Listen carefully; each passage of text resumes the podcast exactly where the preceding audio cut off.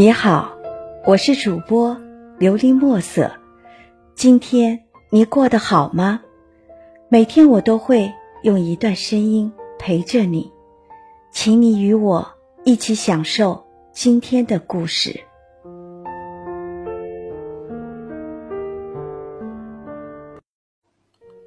感人的瞬间，雨淅淅沥沥的下着，骄傲的枇杷叶此时也垂下它巨大的翠绿的脑袋。我站在公交车站，我举着伞，随着人流涌上公交车，不经意间便碰上这令我感动的瞬间。公交车上人很多。行驶时像一个垂垂老矣的老人，停顿的间隔像是鼓点，让人揪心。因为孤僻不合群的关系，没有朋友，孤独像是夺命锁，锁紧心房，无法跳出界限。我的眼尾总是挂着一滴似有似无的泪珠。祸不单行，我没有座位。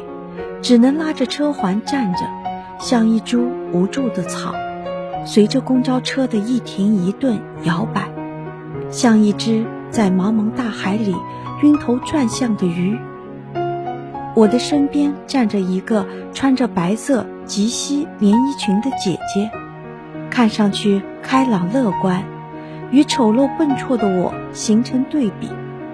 我感到一阵自卑，悲从心来。只好低下头，忍住快要溢出眼眶的泪水。为什么我总是在这么的孤独？这时，那个姐姐突然对我说：“小妹妹，怎么了？”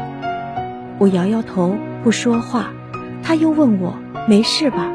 那姐姐可以抱抱你吗？”我点点头。此时我需要温暖。她轻轻抱了我一下。这是拥抱治疗法。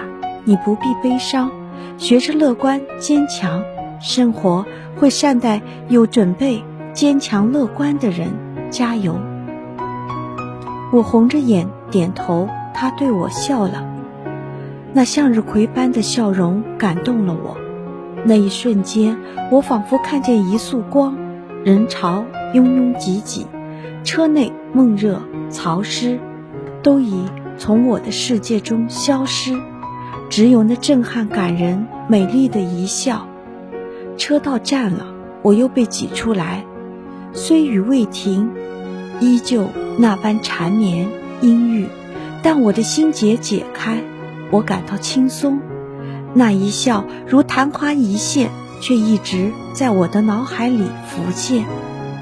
那感人的瞬间治愈了我。不合群、自卑算什么？少年就该意气风发。鲁迅先生说：“愿中国青年都摆脱冷气，只是向上走。即使大雨滂沱，也无法阻止我前进的步伐。经过雨水洗礼，桃花鲜艳，含苞待放。那感人的瞬间，我铭记一生。”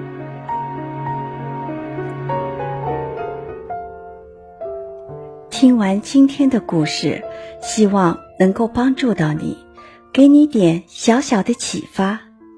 祝你今晚做个好梦，愿你心想事成，平安喜乐。我是主播琉璃墨色。